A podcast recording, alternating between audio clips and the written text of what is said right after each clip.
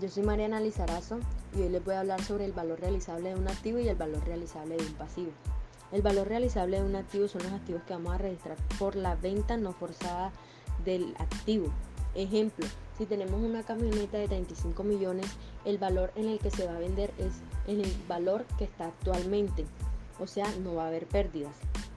En cambio, en el valor realizable de un pasivo, los pasivos se van a registrar por, una, por un valor de liquidación, o sea, es decir, que va a haber pérdidas, no va a ser al precio en el que se compró.